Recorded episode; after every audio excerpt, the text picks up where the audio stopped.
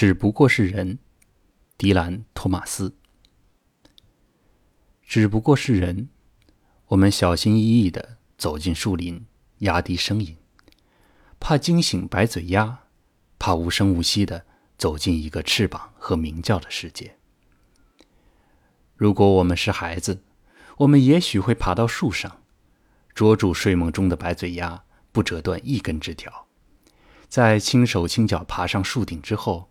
会在树叶间探出脑袋，惊讶于满天不灭的星群，像那条路那样，走出迷惘和人类的惊讶，走出混沌，会得到无上的幸福。